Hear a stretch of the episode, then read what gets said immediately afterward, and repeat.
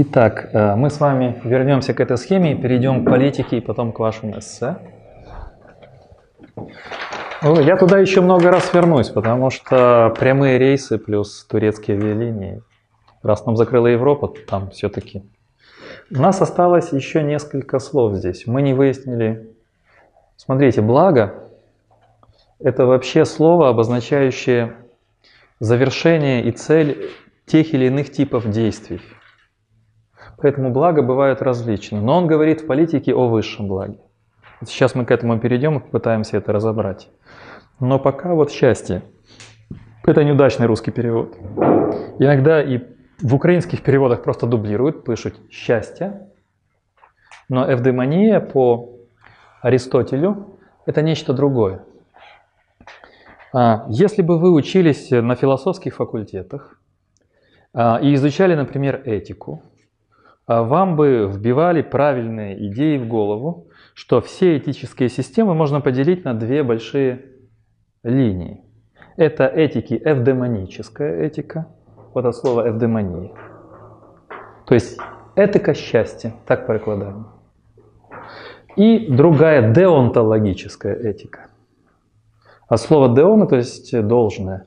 Етика обов'язку. Це більше Кант, ну і там автори, які кажуть про примат обов'язку над счастьем.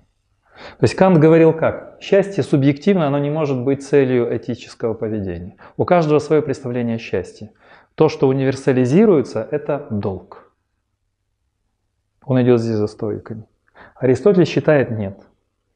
Вот эвдемония. Но на самом деле между ними нет барьера, между этими двумя типами этики, потому что этика счастья, вот давайте вы раскроете, я подкорректирую. Э, этика счастья, эвдемоническая этика. От слова просто по-гречески эвдемония – это счастье. А второй? А, этика долга. Да, я не знаю, как он... Деонтологическая, потому что деон по-гречески это должное, деон. Деонтология – это учение о должном, обязанности, долг. Э, то, что по латыни было официум. Это один из главных терминов стоицизма. Наш официум. Угу. Или, кто есть финансисты у нас? Это дебит, дебитум. То, что должны. Дебит. Дебитум. Дебитары. Быть должным. Есть же у нас такое слово дебитор, нет? Нет. Дебит, дебитор. Дебит, дебитор. О, это все должник, должник, э, одалживать. Это отсюда. Дебитор, кредитор. Да, вот дебитор, кредитор, совершенно верно. Кто-то кредитор, а кто-то дебитор. Это вот отсюда. И также дебет, кредит, это а, да, да, да, да, да. Я просто забыл, что там есть в русском языке. Потому что сплошная латынь на самом деле, да, поэтому есть оно или нет. Что-что? Бухгалтерия. Буххалтер. Тоже немецкое слово, держатель книги. Буххалтер. Так вот, что вы поняли из его описания счастья? Давайте каждый по одному предложению.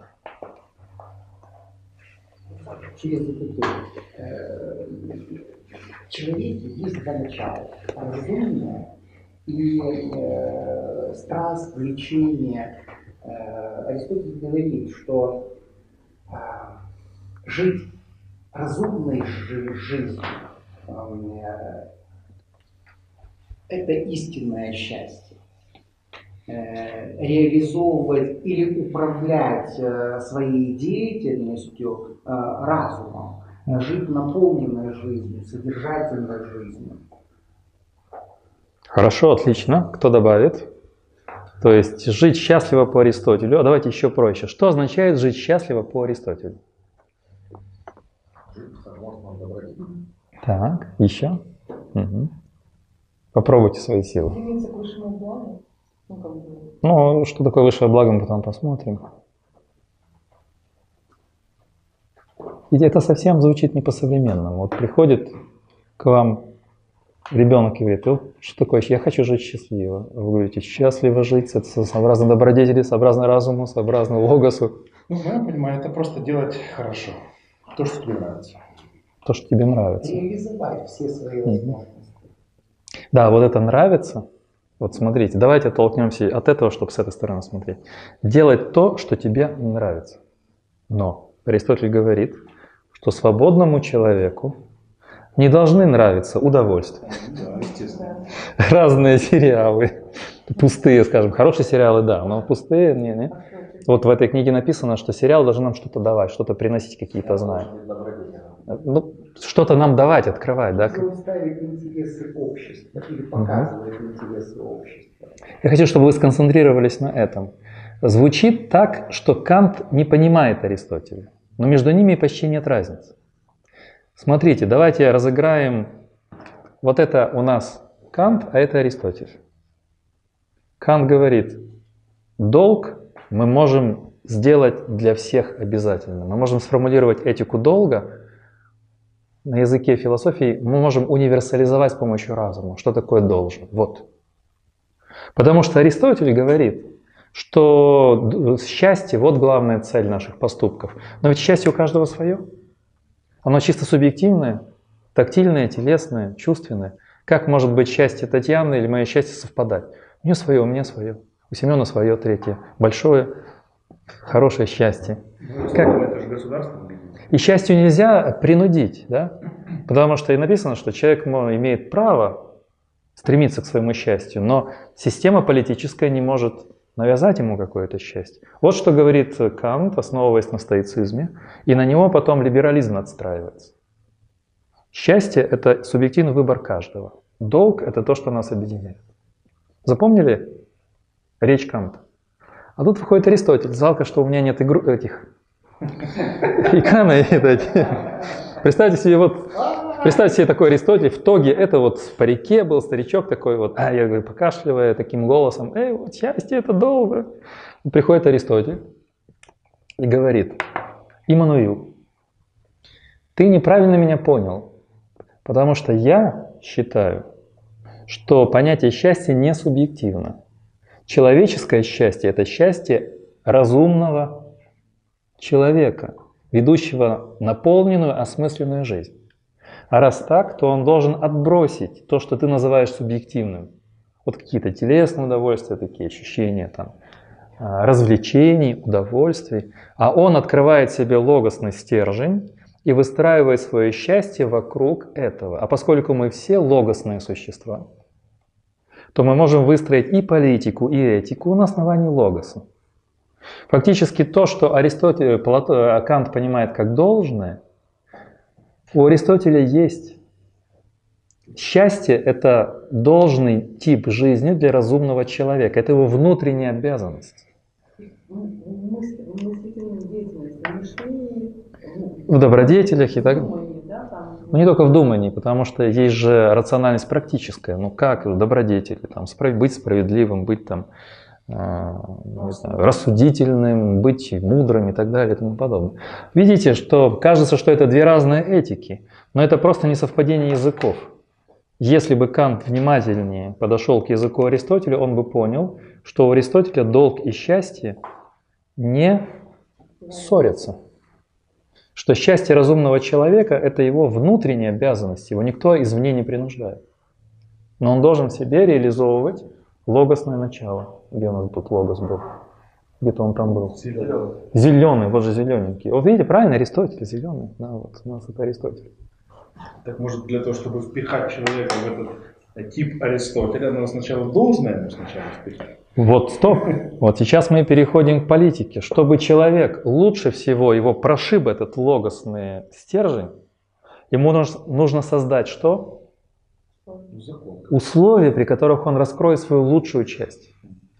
Если у нас извращенное общество, авторитарное, тоталитарное, тираническое, а, абсолютно, скажем, коммерческое, коммерциализированное, то он не раскроет себе этот потенциал.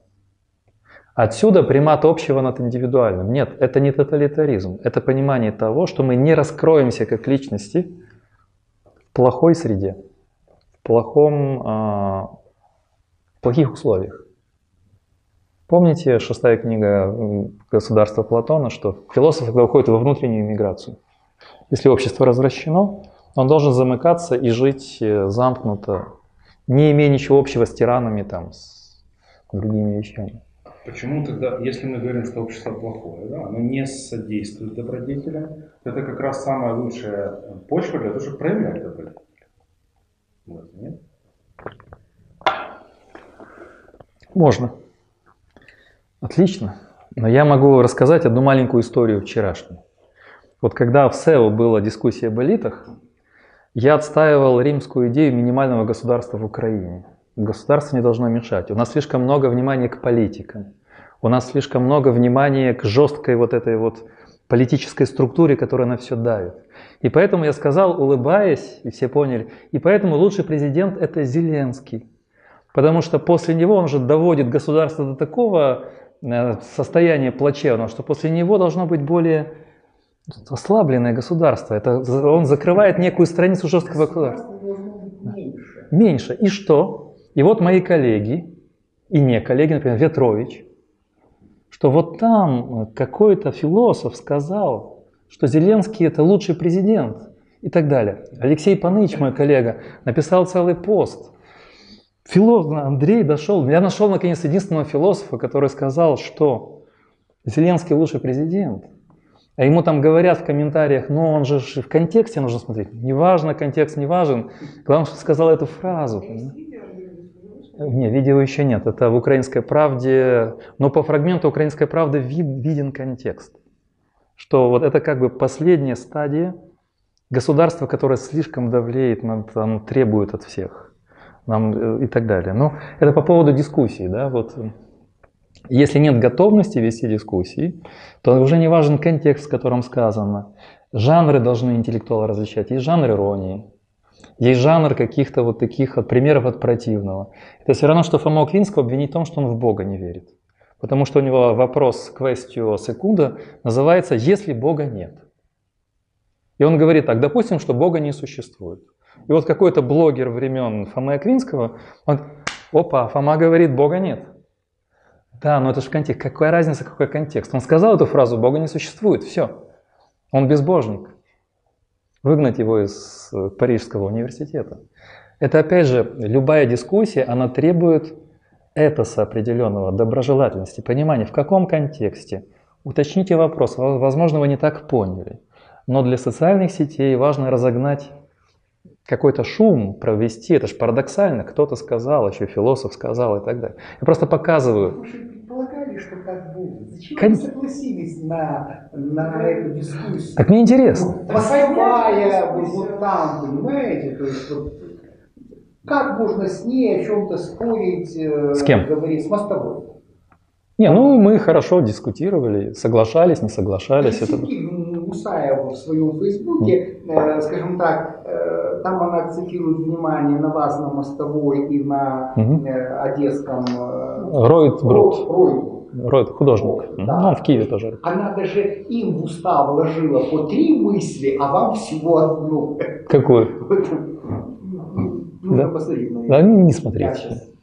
Ну и отлично. Но это же тест, понимаете, это тест. Насколько мы готовы дополнять и слушать друг друга. Но в атмосфере, я завершу, потому что эта тема может быть вам не очень интересной. Но сама атмосфера дискуссии была прекрасной. Мы очень хорошо попрощались с Юлией Мостовой. Потому что Ройбрут ушел раньше.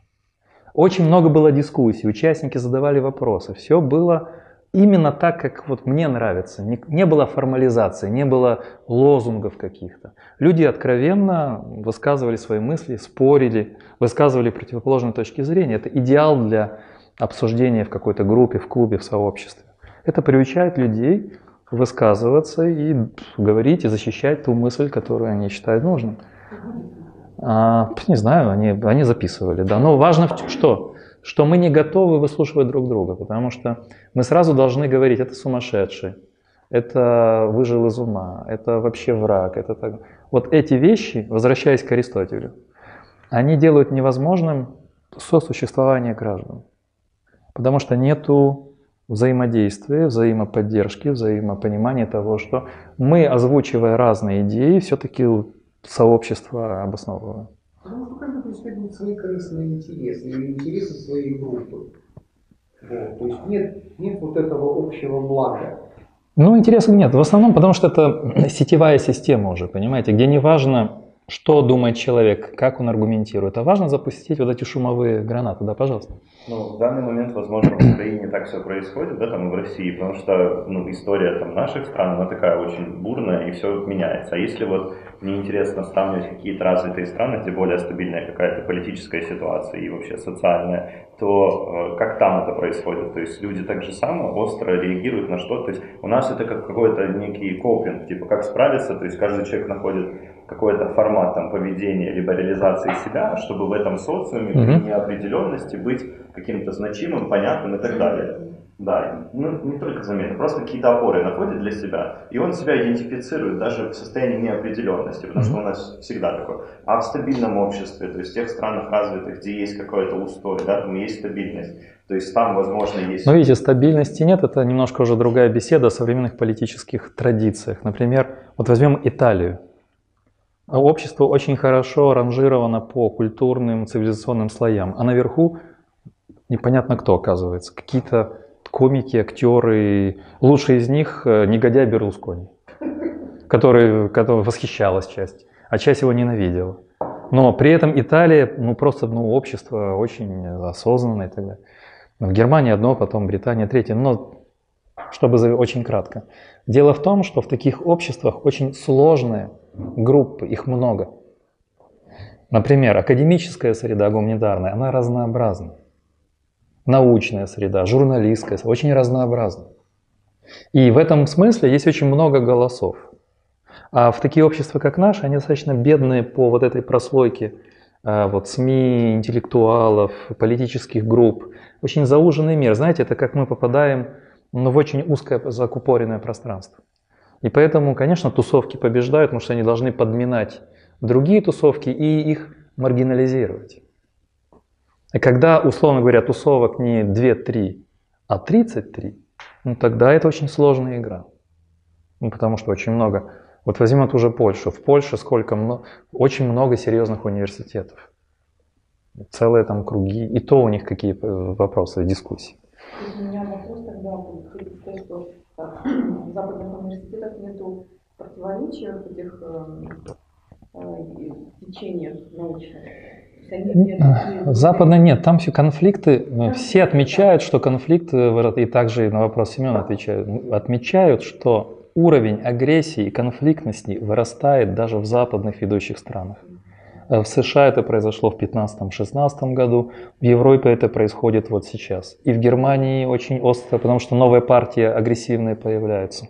В Польше между либералами и консерваторами жесточайшие уже схватки и разделение общества.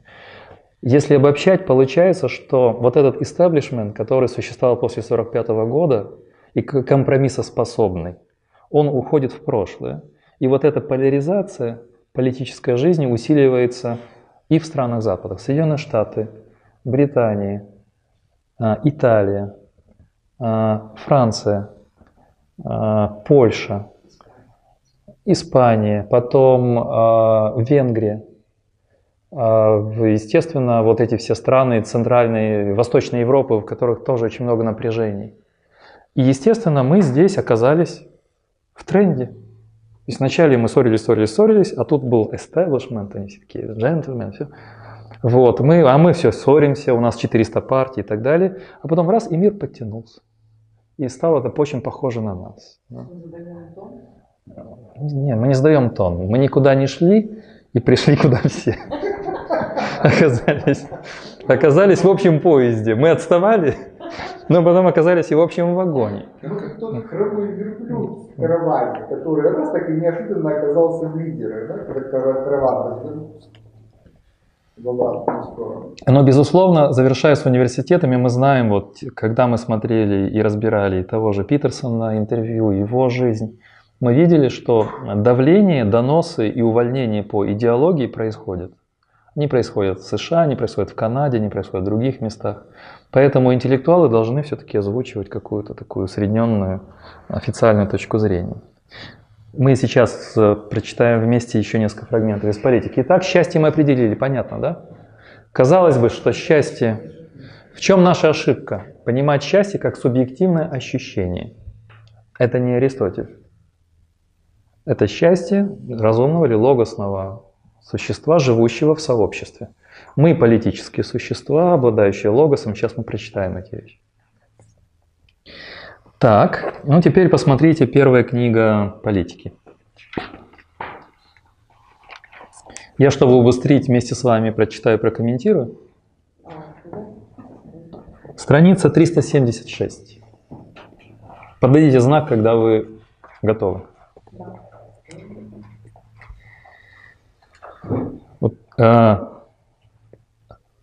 пятиминутка текстологии. Итак, поскольку, как мы видим, всякое государство представляет собой своего рода общение, 376. Книга первого с самого начала. Да, э, начало политики. Книга первая политики, самое начало. А у вас книга, да? Так это 376 страничек.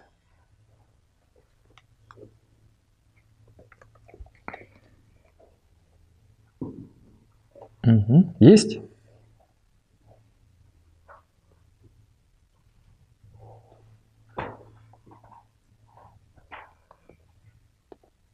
Идем. Итак, я читаю медленно, потому что это предельно сжатая мысль, тут очень много. Поскольку, как мы видим, всякое государство представляет собой своего рода общение, запятая, всякое же общение организуется ради какого-либо блага, то очевидно, что все общения стремятся к тому или иному благу, причем больше других и к высшему из всех благ стремится то общение, которое является наиболее важным из всех и обнимает собой все остальные общения. Это общение называется государством или общением политическим. Очень сложно выраженная мысль. А, давайте маленький практикум. Как читать этот фрагмент? Вы сейчас будете мне помогать. Вот вы столкнулись с таким текстом. Перед вами А4. Кто бы мог выйти сейчас и графически разобрать это структурно? Там речь идет о разных типах общения, разных благах, и главном общении, и главном благе. Правда? Кто может? Пожалуйста. Это мы тренируемся, как читать такие тексты и видеть в них главное. Мы рассматриваем благо, цель и общение ну, как бы исследует какую-то цель, раз Мгм. оно существует. Поэтому есть какое-то общение. Так. общения есть э, какая-то цель, то есть направление общения, либо тема, о котором идет. И оно как бы ради какого-то блага. М, то есть ради какой-то цели. Так. Э, Общение, цель, благо. У нас триада, правильно? Да. То есть любое общение, оно должно стремиться к какому-то благу, Мгм. то есть цели. Можно А- писать. Да, а вот теперь пример приведем, потому что кажется слишком высокопарно. Пример какого-то общения, которое ведет к какому-то благу. То мы тогда поймем, что такое. есть, например, какой-то спор между людьми, и им нужно прийти к какой-то цели, разрешить этот спор. И Мгм. благо это будет удовлетворение двух сторон. Соответственно, мотив и цель э, разговора, общения сводится к тому, чтобы разрешить какую-то ситуацию. Хорошо. Еще у кого пример? Общение, которое потом идет, получает какое-то благо. Самосад такой, Мгм. где жители не дали застройку делать и сделали там сквер. Хорошо. Были там праздники, какие-то районы или кварталы, еще какие-то. Прекрасно. Они собрались, они общаются, и их результат – зеленая зона. Еще? Общение, благо, да, пожалуйста? Антитеза. Ну, это сейчас вы взяли пример политического. Сейчас мы говорим о любом общении, которое ориентировано на некое благо. Вот наше общение, мы же собрались и общаемся. Наше общение, наше общение имеет благо, это значит понять этот текст, понять этику, политику Аристотеля и каким-то образом практически для себя взять что-то из Аристотеля. Общение, например, отца с детьми, общение, скажем, не знаю, клиентов с банком. Это пример, да? Общение членов корпорации с руководством корпорации имеет какое-то благо. Заключение договора, например.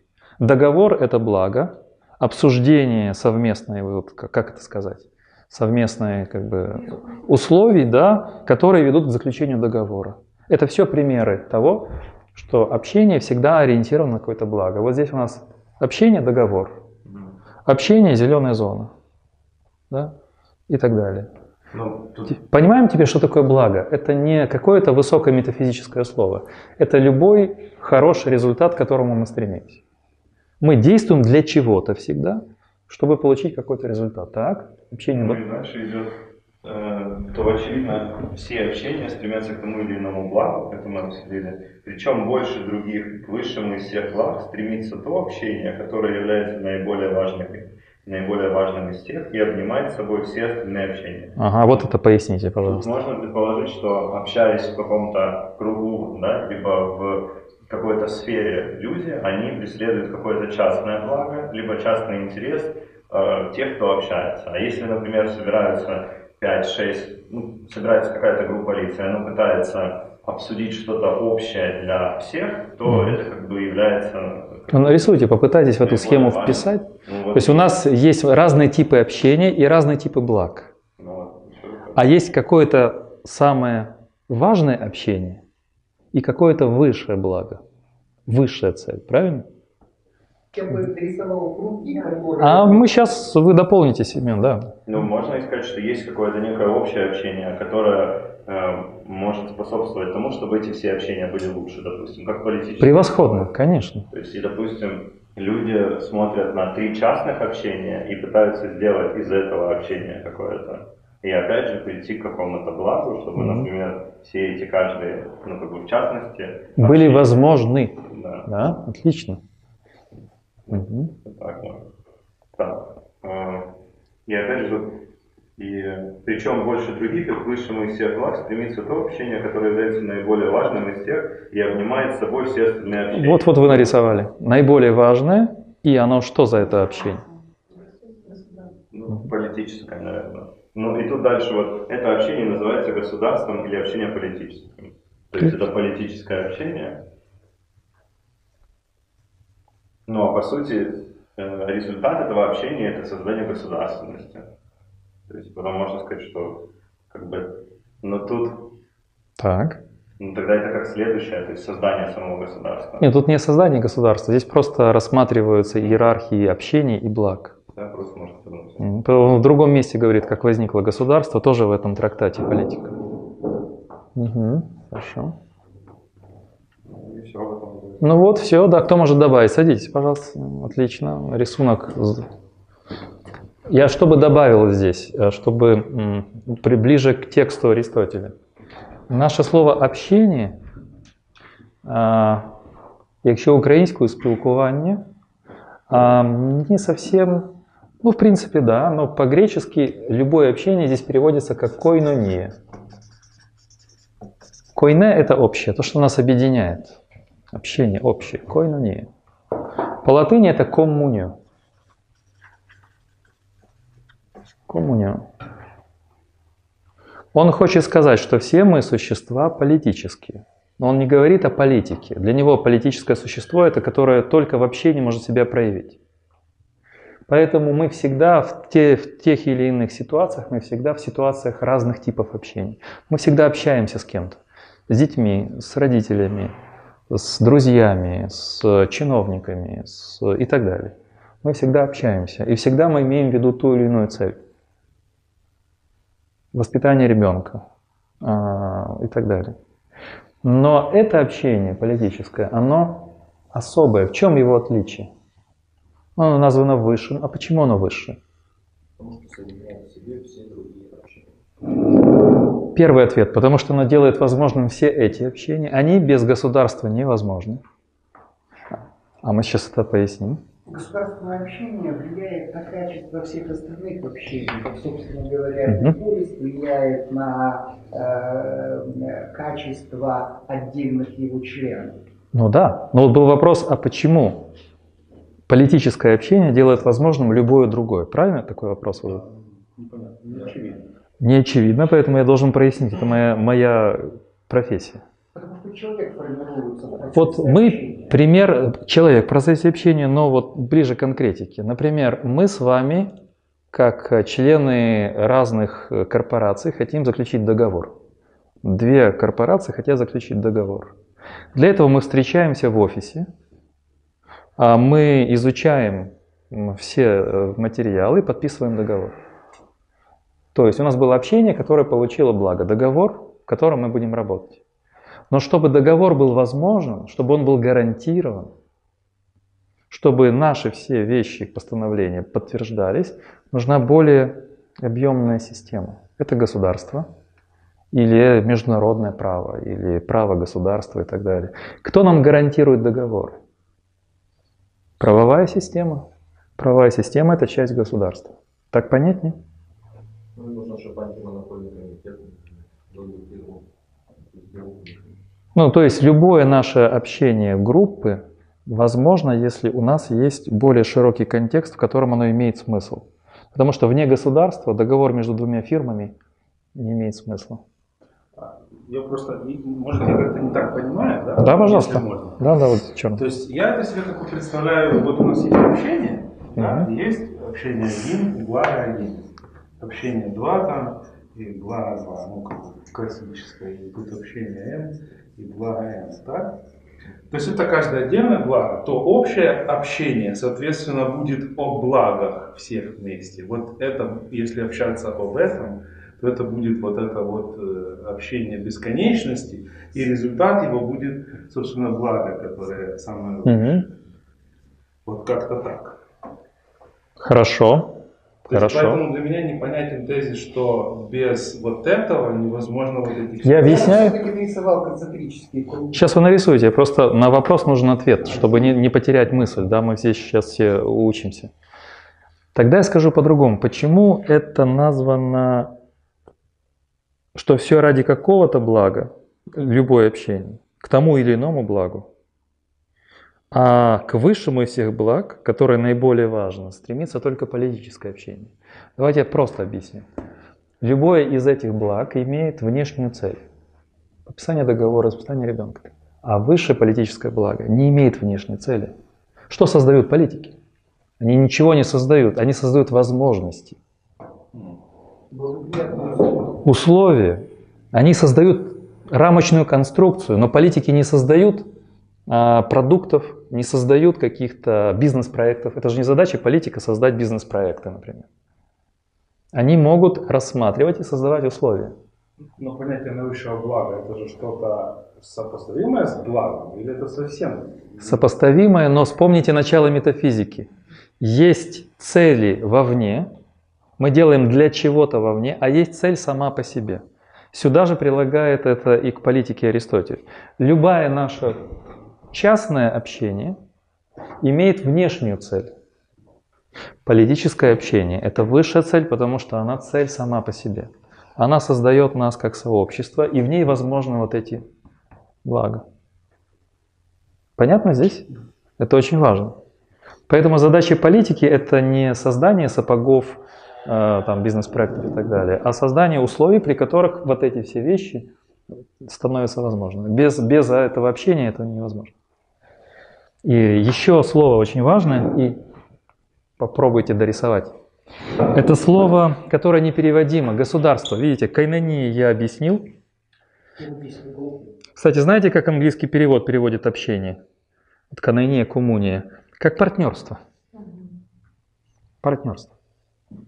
А вот там, где общение называется государством или общением политическим, это проблема для всех английских переводов.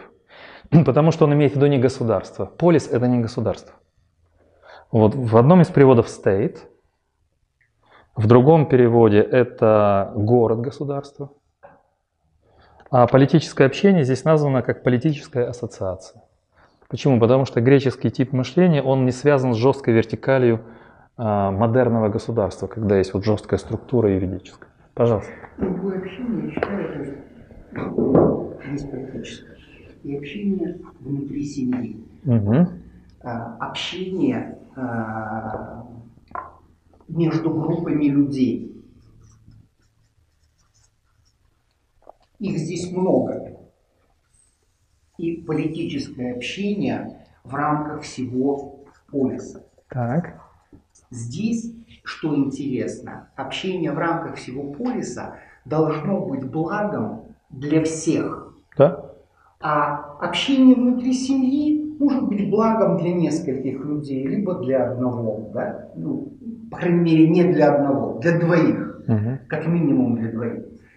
Внутри общения групп людей это благо, которое достигается через договоренность между этими группами людей. И они договариваются, что есть благом для договаривающихся сторон. Мгм. А здесь политики создают а, ту благоприятную среду, чтобы договоренности или э, представления о благе всех ее членов а, были реализованы. Да, мы говорили об этом, вы сказали другими словами. Мгм. Вот я бы Прекрасно. Но добавим к этому то, как он рассматривает происхождение государства. Вот то, что мы сейчас сказали, здесь проиллюстрируется. Он говорит, что государство вырастает органически, я повторяю эту мысль Аристотеля. Это не договор искусственный, это не надстрой, органически. Оно вырастает из семей. Семья это ойкос, дом большой. А множество домов образует племенную группу, или клан, но это еще не государство. Государство возникает, когда множество племен или кланов вступают в более сложную систему, и тогда возникает общее благо.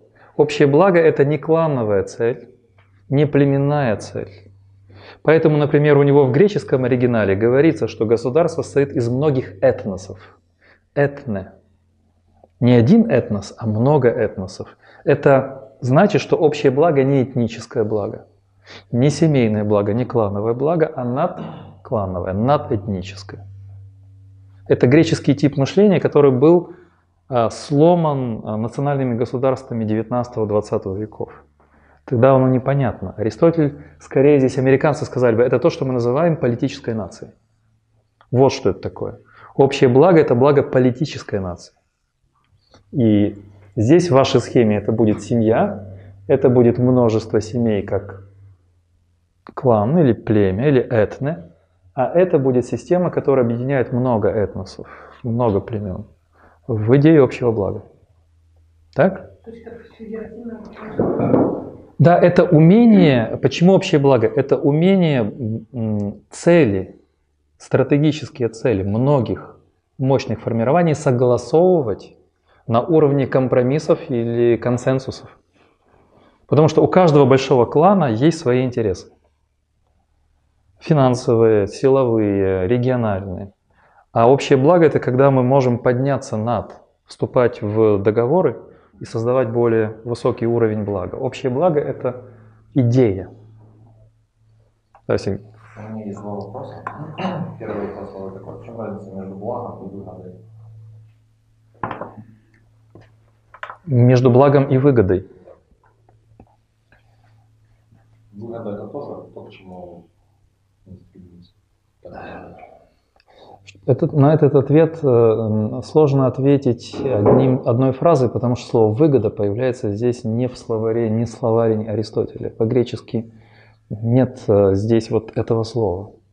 Но из того, что я сказал, можем сказать так, что благо – это умение скоординировать выгоды. А, выгода – это всегда прагматический интерес. Это прагматика какой-то группы. Вам выгодно одно, им выгодно другое. А политическая идея – это не о выгоде, а о согласовании наших выгод, чтобы мы могли их э, скоординировать в, в том, чтобы нам всем было интересно здесь. Чтобы мы все получили здесь свою реализацию. Согласование выгод, конечно чтобы все получили, чтобы все создали условия для реализации. Поэтому аристотельское государство – это реализация многих интересов многих групп. Давай еще вопрос. Имеет ли смысл а, общение на уровне семьи о политике? О политике? Да. Ну, вот, получается, маленькая, там, не знаю, самый низший уровень общения да. между там, двумя людьми. По политике. Не, не в плане, типа, за какого кандидата голосовать, чтобы там наша семья хорошо жила, а в плане... Понимаю, но это уровни политики. Если вы... Да, вы, Сергей, же были на политике на курсе, смотрели, да. И я сейчас, кстати, пишу книгу о политике, и там очень много материалов использую. Политической теории, политической философии. Есть минимальное определение политики. Помните, я приносил такой комикс «Политика для початкивцев». Те, кто не слышал, обратите внимание. Это американская книжка для начального и среднего школьного возраста о политике. Политика для початкивцев. Там три американских автора. И все в комиксах объяснено. Формы правления, система, свободы, конституция, политические партии, расизм, там, толерантность. Все объяснено. Если вы хотите сами, мы сами дети, это на нас действует хорошо. Так вот там политика определяется как, я бы сказал, слишком широкое значение политики. На второй страничке. Это политика, это любое общение для решения каких-то вопросов. И там приводится пример детей, школьной команды футбольной. Все хотят в нападении. Никто не хочет быть вратарем, например, и так далее. И политика это, а, все хотят договориться к тренировке. Один говорит, а у меня на балет надо идти, а мне надо туда идти, а мне туда идти. И вот политика это их умение договориться, найти время для совместной тренировки, распределение ролей на футбольном поле. Это уже все политика. То есть детей в этой школе американской учат, что любая способность договариваться группой – это уже политика. Но я имею в виду больше вопрос государства. Но я не принимаю это определение полностью, потому что оно слишком обширно. И все-таки в политике еще приходят такие понятия, как власть, распределение властных полномочий и так далее и тому подобное. Но сейчас мы не будем об этом спорить. Но просто общение – это ключевое слово для понимания политики. Но есть общение, которое является главным общением, высшим. Это и есть политика. Но если оно высшее, значит ли это, что получается с самых низов, на самом низшем уровне общества стоит стремиться общаться на политических Безусловно.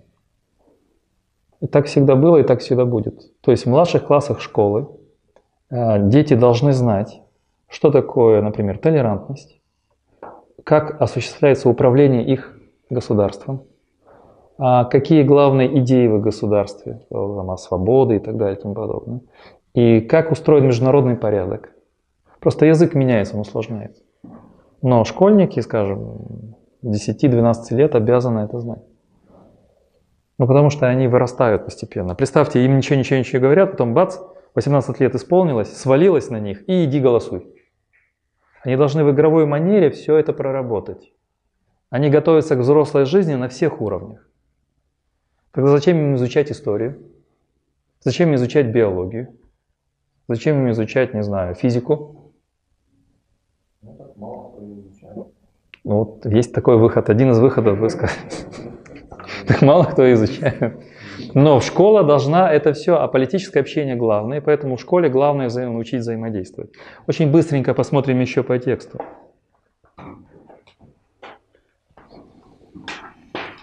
А, здесь посмотрите, пожалуйста, страница 378-379.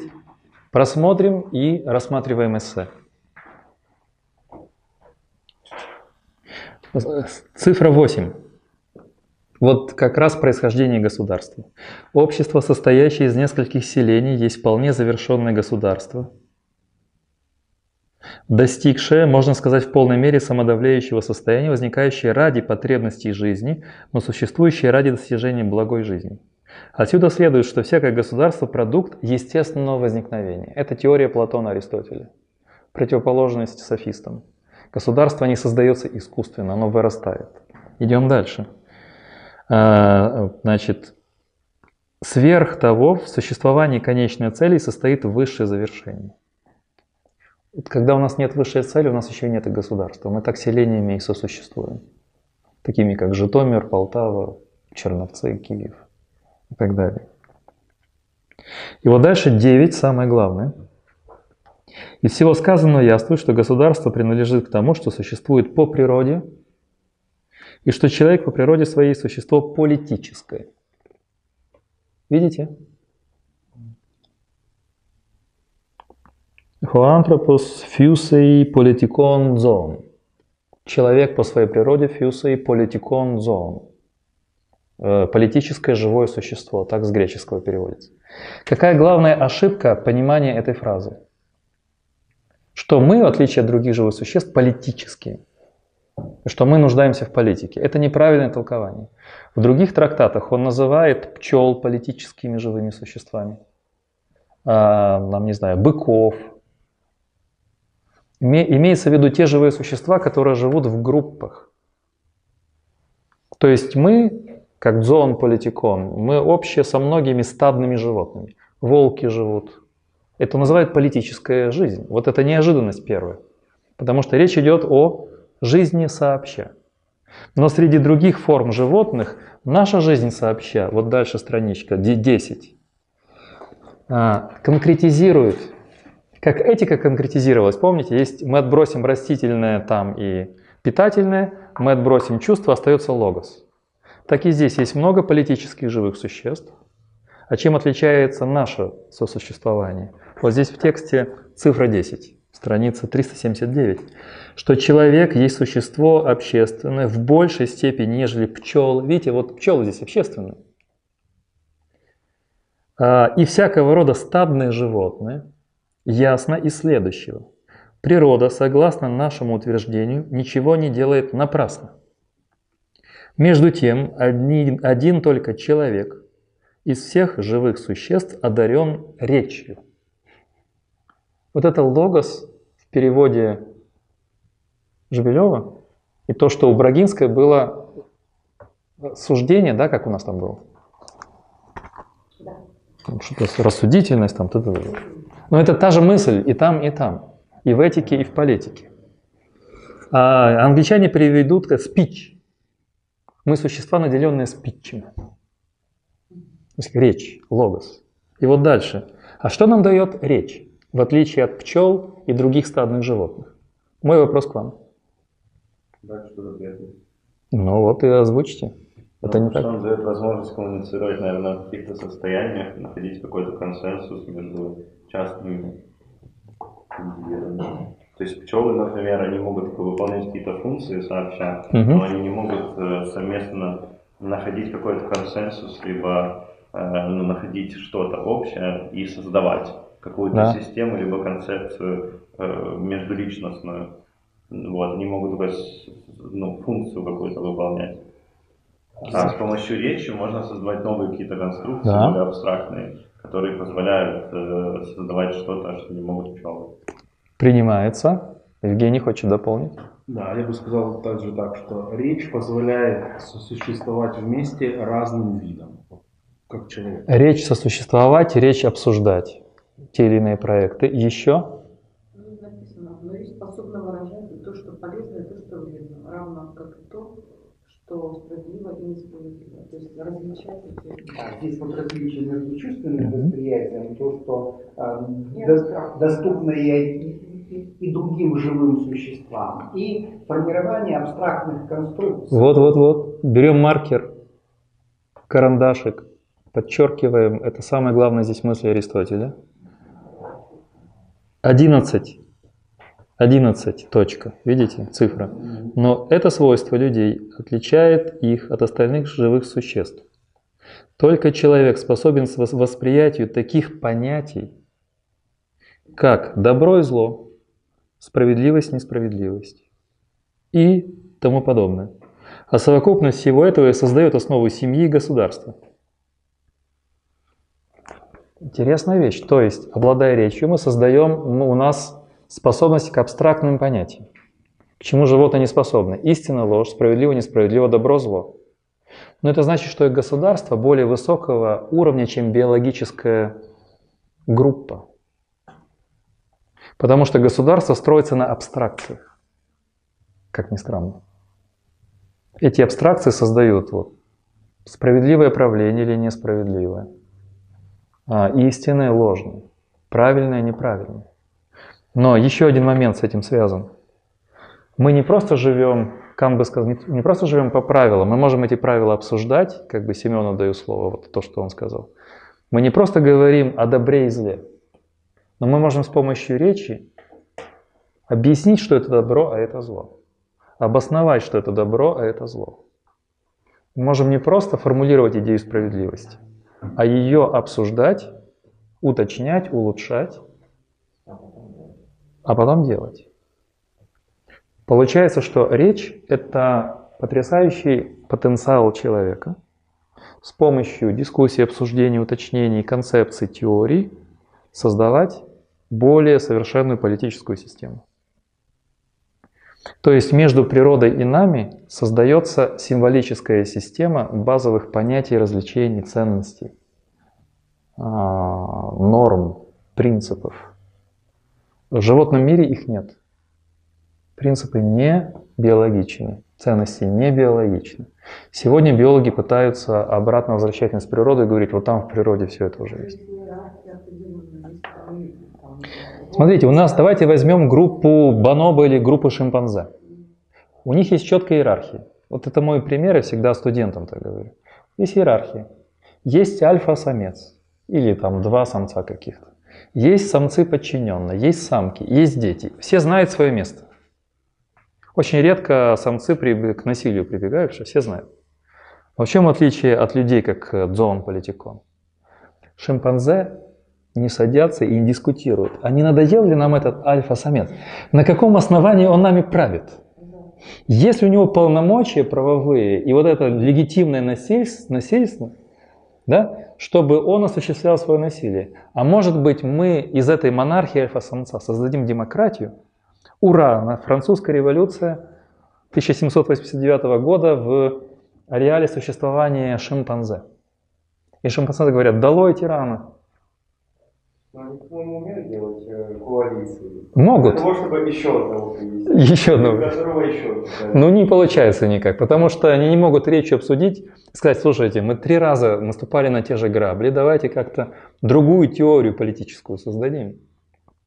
Вот отличие. То есть они подчиняются каким-то инстинктивным правилам иерархическим, но они не могут их обсуждать и менять. А, а можно ли представить, что, допустим, они, ну, у них не так развито, например, возможность создавать какие-то абстрактные концепции и системы, хоть и есть фантазия. То есть они могут использовать фантазию угу. и экспериментировать, но они не могут фиксировать восприятие на каком-то уровне. Потому что нету абстрактных понятий, символических э, вот этих символов. Ведь символы и понятия, они остаются и передаются с поколения в поколение. Нет фиксации. Мы должны это записать. Тогда возникает письменность, возникают тексты, законы, теории. Закон Хамурапи, вы записали. Если два самца выбили глаз у альфа-самца, вот то-то. Вот, если вдруг кто-то взял чужую самку, тогда то-то. Это уже такое человеческое общество. Возвращаемся. Итак, видите, мы в этой схеме, которую мы сообща нарисовали, должны понимать, что здесь везде есть логос, как речь. И с помощью речи мы создаем понятие. Даже сегодня политические партии в идеале должны вокруг каких-то идей формироваться. Вот, скажем, либеральные партии, вот э, социал-демократические партии, то есть абстрактные идеи. Справедливо, несправедливо. Ну, Нет, а если не абстрактно? Богатство, жил. Богатство – это абстрактное понятие. Не очевидно? Нет, более-менее. Посмотрите, давайте так, маленький практикум и переходим к текстам. Вот когда я вместе с такой философ Патнем говорю о том, что нету фактов без ценностей. Если нет ценностей, нет фактов. А о чем идет речь? Представим себе, что вы живете в цивилизации, где нет мебели. Мебели. Вот э, все мы выходим и дел, играем роль, вот вытерли из памяти все, что связано с мебелью. Мы заходим в это помещение. Мы видим стол, стул, стол, доску. И вот это что? Это уже другой цифр. Экран. Представьте, что зашли люди, которые из другой цивилизации. Они могут описывать эти объекты. И они могут дать более-менее адекватное описание но они не способны никогда адекватно описать то, что они видят. Но это же факт, мы говорим, ну стол факт. Но для цивилизации вне мебели это не факт, это некий предмет, он начнет его описывать. Он не знает, что это. Он не знает, что это, что это и что это. Он может давать какие-то описания и все. Какая здесь ценность возникает? Абстрактное понятие. Абстрактное понятие мебель. А где мебель существует? Покажите мне пальцем на мебель. Это абстрактное понятие. Потому что мебель, скажете, это мебель. Но и это мебель. И это тоже. То есть, чтобы мы создавали и наделяли факты значениями, стул, стол, экран, стена, диван, мы должны в голове иметь две вещи. Нефактичное понятие мебели – это не факт. Это абстракция как руководство к действию, это абстракция для практики. И понимание того, для чего мебель и как с ней взаимодействовать. У цивилизации, где мебели нет, у них нет представления о том, что такое мебель и для чего она, как с ней взаимодействовать. Так и здесь, у живых существ, у которых нет речи, и нет добра и зла, справедливости и несправедливости. Нет государства. Да, пожалуйста, Сергей. А что в речи нет? Другой вопрос, более філософський. Заняття Платоном не прошитні речі набувають свого значення тільки в контексті абстрактних понять. Ми можемо наділити сенсом стіл, стілець, крісло, екран тільки за умови, що ми можемо утворити поняття меблі. Або інше поняття справедливість. Ми можемо конкретну подію, це вже Сократ, конкретну подію вважати справедливою, якщо ми оперуємо певною абстракцією. І ми можемо будувати державу тільки за умови, що ми можемо утворити ці базові розрізнення абстрактні. Справедливе, несправедливе. Те, що має повноваження, не має повноважень. Так? Те, що легітимне, і те, що нелегітимне.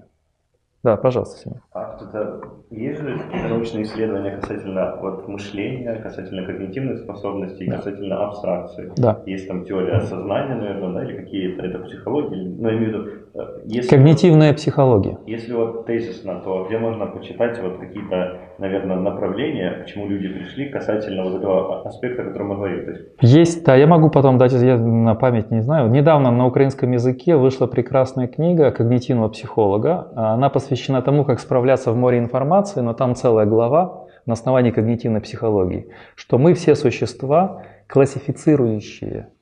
И когда мы создаем классификации для ориентации практической, то классификация предполагает вот эти вот уровни абстракции. Это в нас заложено. Те, кто не знает, что такое мебель, у них свои классификации, свои категории. То есть мы об- обречены на категории, мыслить категориями. а философия не рассматривает весь аспект, то есть мысли категории? Философия раньше психологии этим занялась. Просто философия началась со времен Сократа, Платона, Аристотеля этим, а когнитивные психологи этим стали заниматься последние только 30 лет. Понимаете? Все до этого занималась философия. Она занималась теорией категорий, теорией э, понятийных концептуальных систем. Это все была только философия. А уже когнитивистика подключилась последние только 30 лет А как 40. понятийных? концептуальных систем, понятийных систем. Можно, можно по-разному привести. Это сложно? Да, пожалуйста. Ну, в течение жизни женщина встречается с мужчиной, и сначала ему кажется, они все очень оригинальными, а на каком-то этапе они начинают создавать группы. Ну, классификацию. Ага. Ну, называть эти группы. Ну понятно. То есть видят мужчину конкретно. А, это из, это из класса 3. Это, это третий класс. Да. Да. Ну? Ну да, это действует везде. Это действует везде. Это действует везде, потому что мы не... По- Почему эта книга важна, вот то, что я напишу потом название? Потому что мы иначе не справимся с потоком информации. Если информация вся будет конкретной, единичной, уникальной, разнообразной, мы сойдем с ума. Представьте себе, например, мы слушаем музыку всевозможную, видим всевозможные картины, жи- живопись. Мы встречаем людей всех уникальных, каждый, да? Мы не сможем запоминать, мы не сможем строить свою практику, свои взаимоотношения с людьми. Это самая важная часть нашей работы практической с миром. То есть абстракция практична.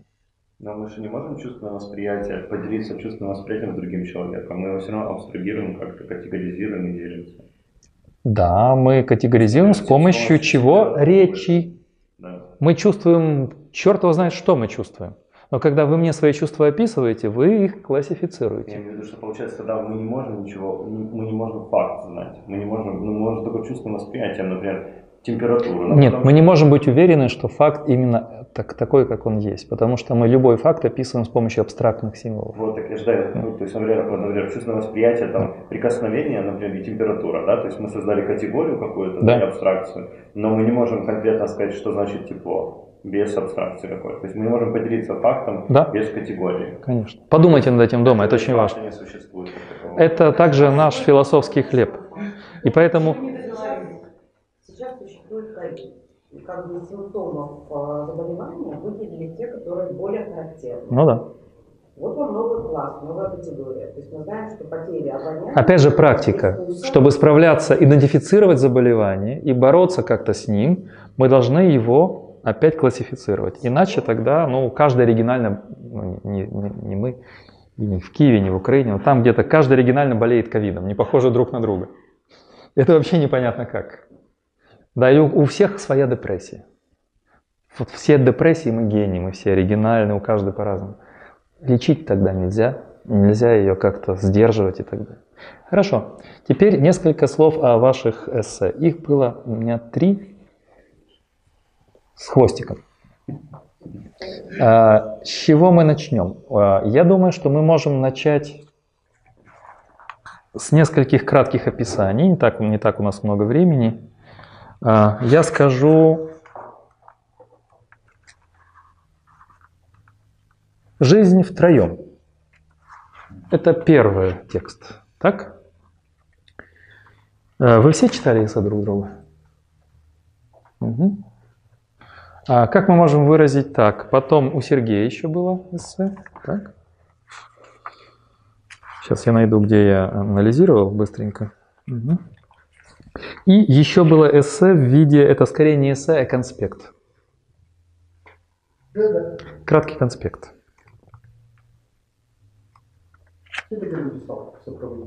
Да.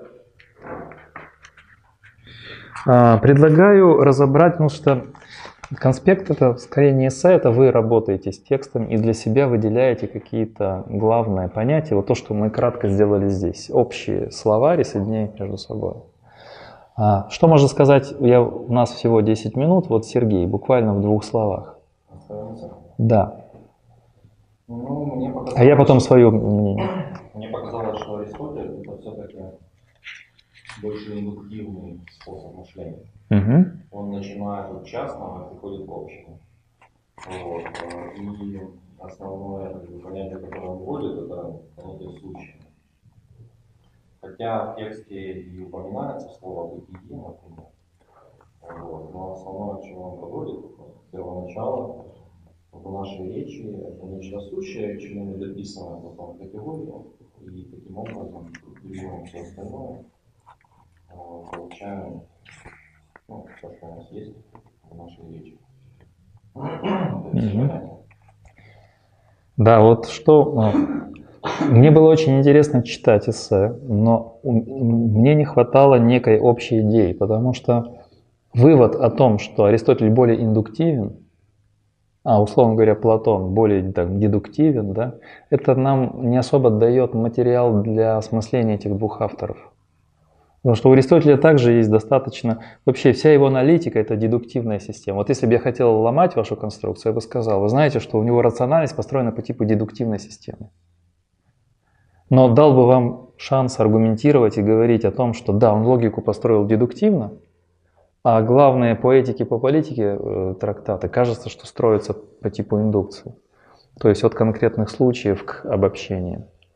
Я бы сказал, что у Аристотеля скорее трудно понять сочетание этих двух начал. У него есть и то, и другое.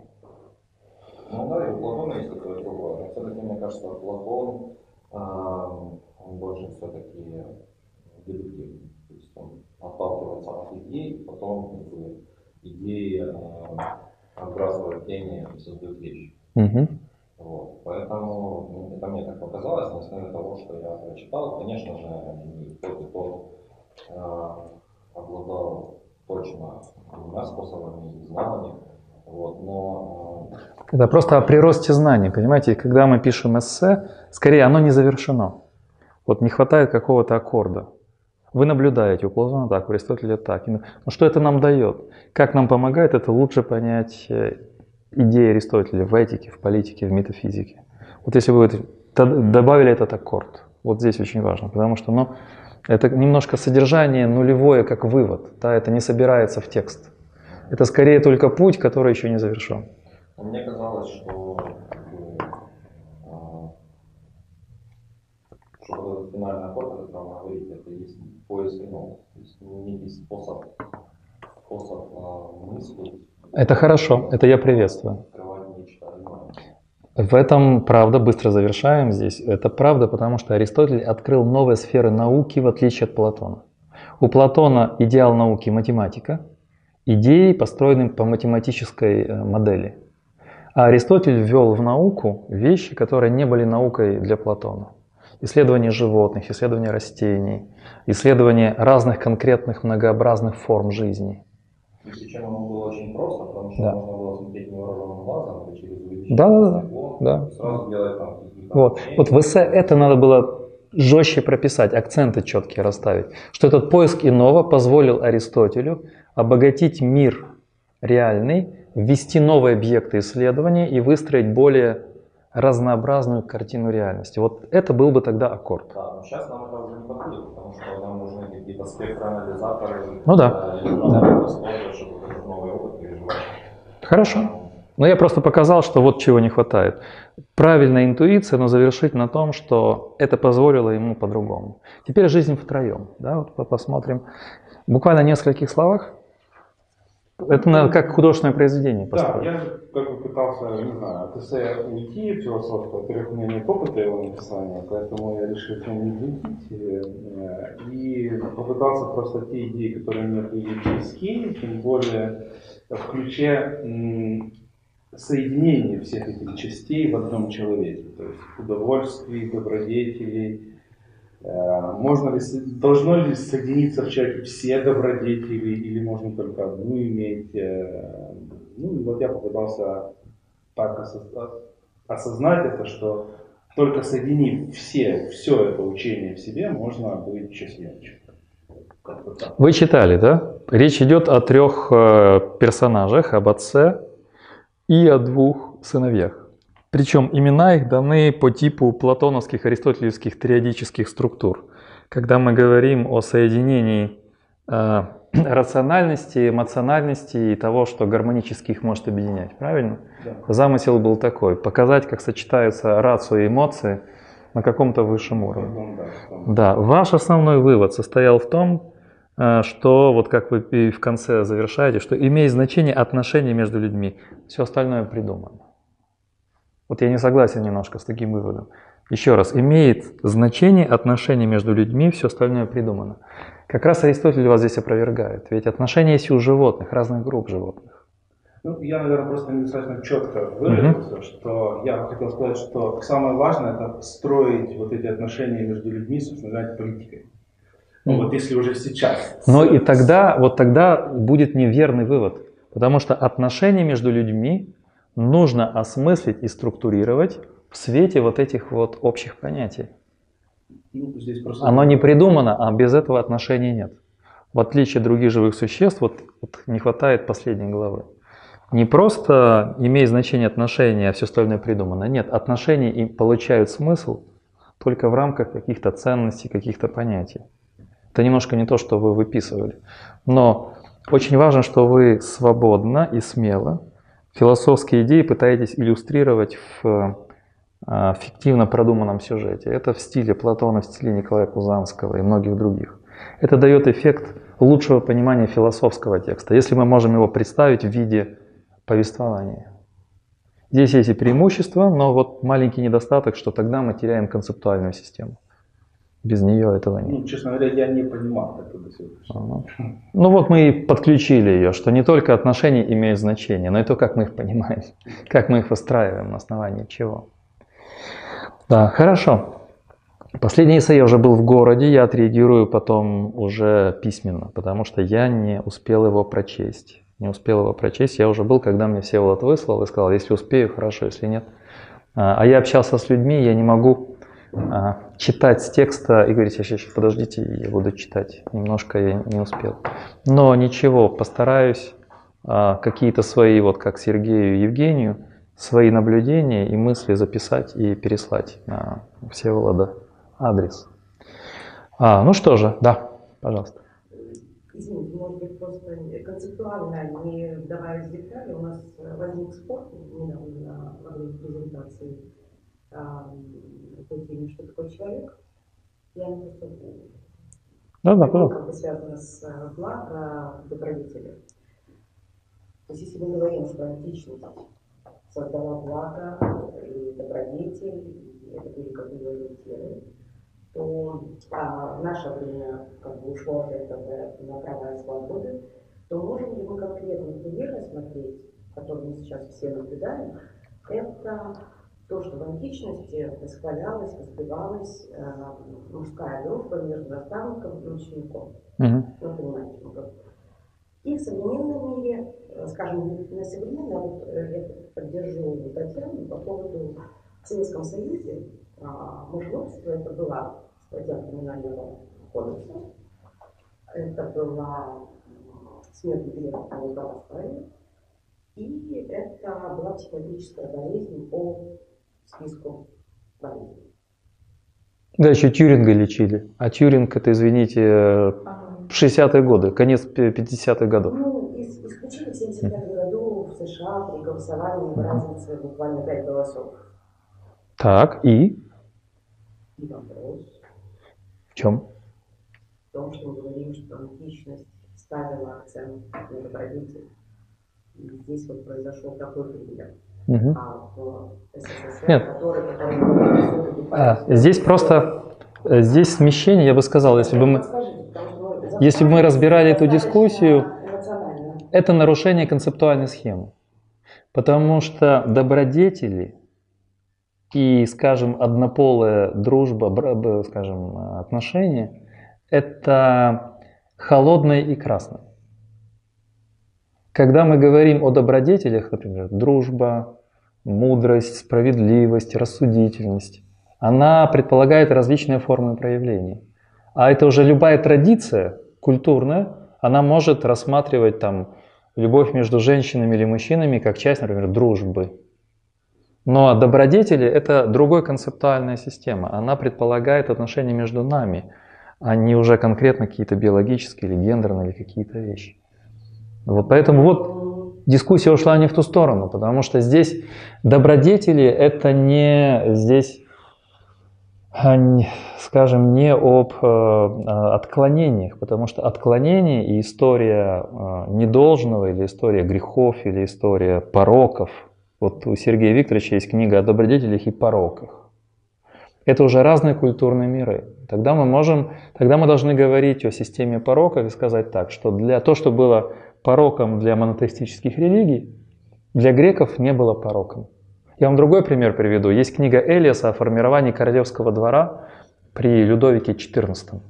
И там написано, что аристократическая семья смотрела, общество смотрело благожелательно на измену. Только буржуазная семья рассматривает измену мужа и жены как что-то плохое. А у них это в кодекс аристократии было включено. Это очень вольный двор. Спальни были напротив через площадь. У жены и мужа были свои как бы друзья, круги знакомых. А они должны были быть вместе только на каких-то церемониальных вещах. Почему? Потому что брак был, это вопрос собственности, вопрос наследников, вопрос слияния каких-то там родов и так далее. Но верность мужа жене не рассматривалась среди аристократии французской, немецкой как необходимое условие. Это история пороков. Любовь – добродетель, дружба – добродетель, а порок как бы измена. Каждая культура рассматривает это по-своему. Да, пожалуйста. А пришла буржуазия и сказала, нет, это плохо, нельзя Ну, изменить. по Аристотелю, по этике мы же понимаем, что э, добродетель это середина между э, вершиной, скажем, совершенства между э, пороком как в недостатке, так и в излишестве. Да? Поэтому, если мы говорим, что в античности это был порог. Э, в античности это было достоинство, это было... Нет, вот где ошибка. Вот, вот, вот ошибка. совершенство. В- э, нет, А есть здесь понятие на- неписанное право или неписанная традиция. Нигде в античности любовь между мужчинами не рассматривалась как добродетель. Это всегда было ситуативно, в контексте конкретно, и мы находим в античном обществе и высмеивание этих отношений. И даже Сократ над ними иронизирует, понимаете? А вы это воспринимаете как добродетель. Нет. Это вещи, которые не были э, норма- нормализированы. Чтобы вы понимали, я занимаю позицию э, как бы того, что это вот триада Мгм. преступления, искажения и смертный грех.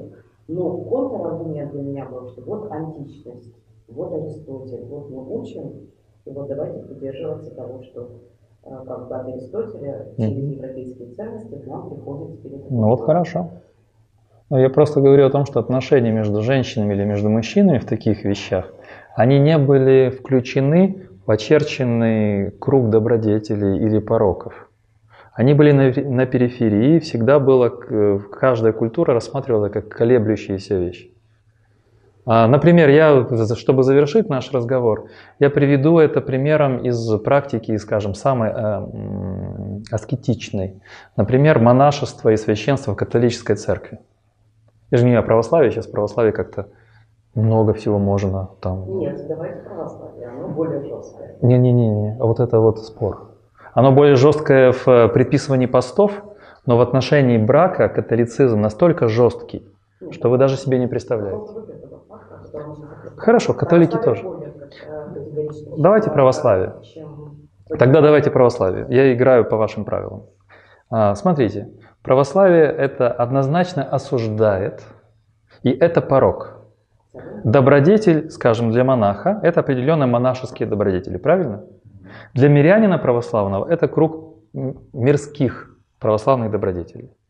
Но при этом в жизни и монахов, и мирян встречается чего только нет, не будем вечером говорить. И это рассматривается как э, факты, которые не то чтобы одобряются, они осуждаются. Но зная слабость человеческой природы, а, к ним относятся в разных религиозных системах градационно. Скажем, в одной из версий англиканства там даже это открыто признается, или лютеранство. Там могут быть геи, там, епископы. Да? В православии это отрицается, но практика показывает, что таких случаев очень много. Ну, Ну, это не слухи. Я просто говорю о том, что есть практика, а есть требования к человеку. Человек слаб. Я бы сказал, как проповедник христианский. Человек слаб. Христианские требования к человеку – это то, что он должен делать. А то, что он падает, то, что он делает какие-то вещи, отклонения, мы это понимаем, христианство это осуждает, но это понимаем, поскольку такова человеческая антропология. Монах может полюбить девушку или женщину, и у них может что-то случиться. Церковь не будет считать, что это хорошо, но мы понимаем, что этот человек, он слаб, так случилось. он может покаяться и- Он может покаяться, да, он может пойти, там эпитимию на него наложат и так далее и тому подобное. Ну вот это вот как бы, то есть есть мир норм, добродетелей как кодекс перечисления их, а есть практики, которые, ну, смутные, их надо понимать, что есть отклонения и так далее. Если бы так было все просто, не было бы норм и требований к нам. Если мы это естественно делаем, нам от нас не нужно требовать. Ну, может быть, просто один из фактов был, что в Грузии в прошлом году э, гражданин Грузии, уехавший в Европу, снял фильм о мужской дружбе э, танцоров э, национального фольклорного Мгм. э, ансамбля танцев. Да? И э, из Европы этот фильм уехал э, демонстрироваться в Тбилиси. Так вот, все мужское население Грузии, оно а, в Тбилиси поднялось, вышла на площадь и не позволила сделать показ этого фильма. Ну, это уже это интересная дискуссия, кстати. А вот это вот, когда дебаты, вот мы завершаем, вот я бы сказал так. а, да, нет, они правы, это нужно было сделать. Мы скажем, эти мужчины правы, и скажем, нет, эти мужчины не правы. И тогда мы бы аргументы изложили свои. Например, мы сказали бы, что ну, они, значит, слишком консервативны. Хорошо. Отношении, ну, как-то Нет, благо – это цель, благо. А добродетели я бы называл путь к благу. Это пути, то, как мы его достигаем. А, Живите и размножайтесь. Благо? Нет, ну, разбор. нет. Ну. Э, Это заповедь. Ну сейчас просто подняли много конкретных тем, на которые я могу ответить. Например-. А плодитесь и размножайтесь, это да, в Ветхом Завете, но в то же время возникает монашество, где люди вступают добровольно в воздержание, три послушания, девственности, послушание и а какое еще третье послу- заповедь. А, Поэтому это сложнее. Я не хочу, чтобы мы в за- завершении еще раз усложнили что-то. У нас сегодня результат таков. Мы разобрались в словаре этики э, Аристотеля, выстроили базовый словарь. Вот сейчас мы проходим по этим трем страничкам. А, Соединили их между собой, прояснили, что такое счастье, что такое добродетель. Практика, качество ее связано с тем, какова твоя цель и добродетельный ли ты. После этого еще вопрос Семена был, как это связано с нами. Я показал, что сегодня многие авторы реабилитируют идею добродетели. Это Макинтайр, Тейлор, Сэндл, хотя бы три, их много на самом деле. И я сосался на Лео Штрауса, что тогда добродетели сейчас свобода, и показал, что свободы выросли из сословности, из внутренних требований. И потом мы перешли к политике и рассмотрели с вами ключевые странички. Особенно мы обратили внимание на первый абзац, он был очень важен. Понимать, что вот эта цель сама по себе, это высшее общение, направленное на высшее благо, оно закладывает систему координат. И выяснили важность того, что называют речью.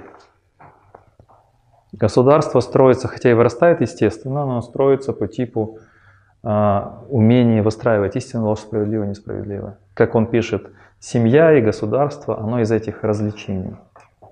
Ну вот на сегодня все.